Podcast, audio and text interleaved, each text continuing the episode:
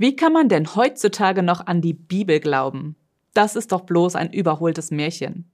Schließlich hat die Wissenschaft uns schon lange gezeigt, dass es keinen Gott gibt. My Input, dein Podcast für ein Leben mit Perspektive. Die Wissenschaft hat bewiesen, dass es keinen Gott gibt? Ich glaube, hier müssen wir mal genauer hinschauen und uns auch bewusst machen, wie weit die Wissenschaft in der Frage überhaupt gehen kann. Die Wissenschaft kann Dinge entdecken, die beobachtet, getestet und die wiederholt werden können. Wenn es aber um die Vergangenheit geht, da ist die Methode ganz anders, weil die Geschichte nun mal nicht wiederholt werden kann. deswegen suchen Wissenschaftler nach Indizien in der Gegenwart, auf die man Rückschlüsse auf die Vergangenheit ziehen kann. Wie aber Indizien interpretiert werden, das kann ganz unterschiedlich sein. Aus dem Grund bleibt die Evolutionstheorie nun mal nur eine Theorie. Sie kann nicht wissenschaftlich bewiesen werden, sondern sie ist eine Interpretation der Daten.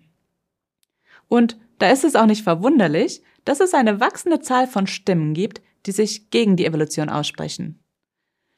Sie weisen nicht nur auf die Mängel in der Evolutionstheorie hin, sondern sie zeigen auch, dass die Indizien über die Vergangenheit, dass sie viel besser zum biblischen Bericht passen als zur Evolutionstheorie. In der Bibel da wird Gott in seinem Wesen als ein rationaler Gott der Ordnung beschrieben. Deswegen spricht für Christen auch rein gar nichts gegen die Wissenschaft. Die Behauptung, dass Wissenschaft und das Glaube sich gegenseitig ausschließen, die ist schlichtweg falsch. Wenn Gott dieses Universum mit Gesetzmäßigkeiten geschaffen hat, dann ist es biblisch gesehen nur logisch, dass wir sie studieren können. Und an dem Punkt müssen wir nochmal aufpassen. Nur weil wir Gesetze der Physik und der Biologie studieren, verstehen und auch beschreiben können, heißt das ja noch lange nicht, dass es keinen Gott gibt, der sie erschaffen hat. Wir dagegen verhalten uns gerne mal so, dass wir sagen, die Wissenschaft hat das verstanden, daran sehen wir, dass es keinen Gott gibt. Wir nehmen dies als Entschuldigung, nicht an Gott glauben zu müssen. Aber das ist nun mal nicht zu Ende gedacht. Auch müssen wir bedenken, wie viel Fortschritt gab es in der Wissenschaft? Wie häufig ist es schon vorgekommen, dass alte Erkenntnisse von neuen überholt wurden? Wie oft hat man schon gemerkt, dass man sich in seiner Sache geirrt hat und dass man sich dann revidieren musste? Und das ist ja auch menschlich. Wir haben nicht alles schon ausgeforscht und verstanden.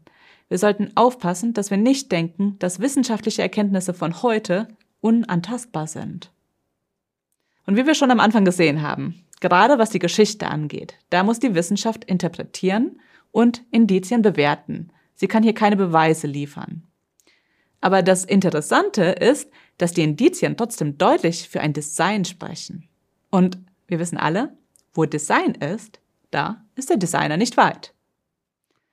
Wenn du noch tiefer in das Thema einsteigen möchtest, dann kann ich dir das Buch Schöpfung oder Evolution von Reinhard Juncker empfehlen.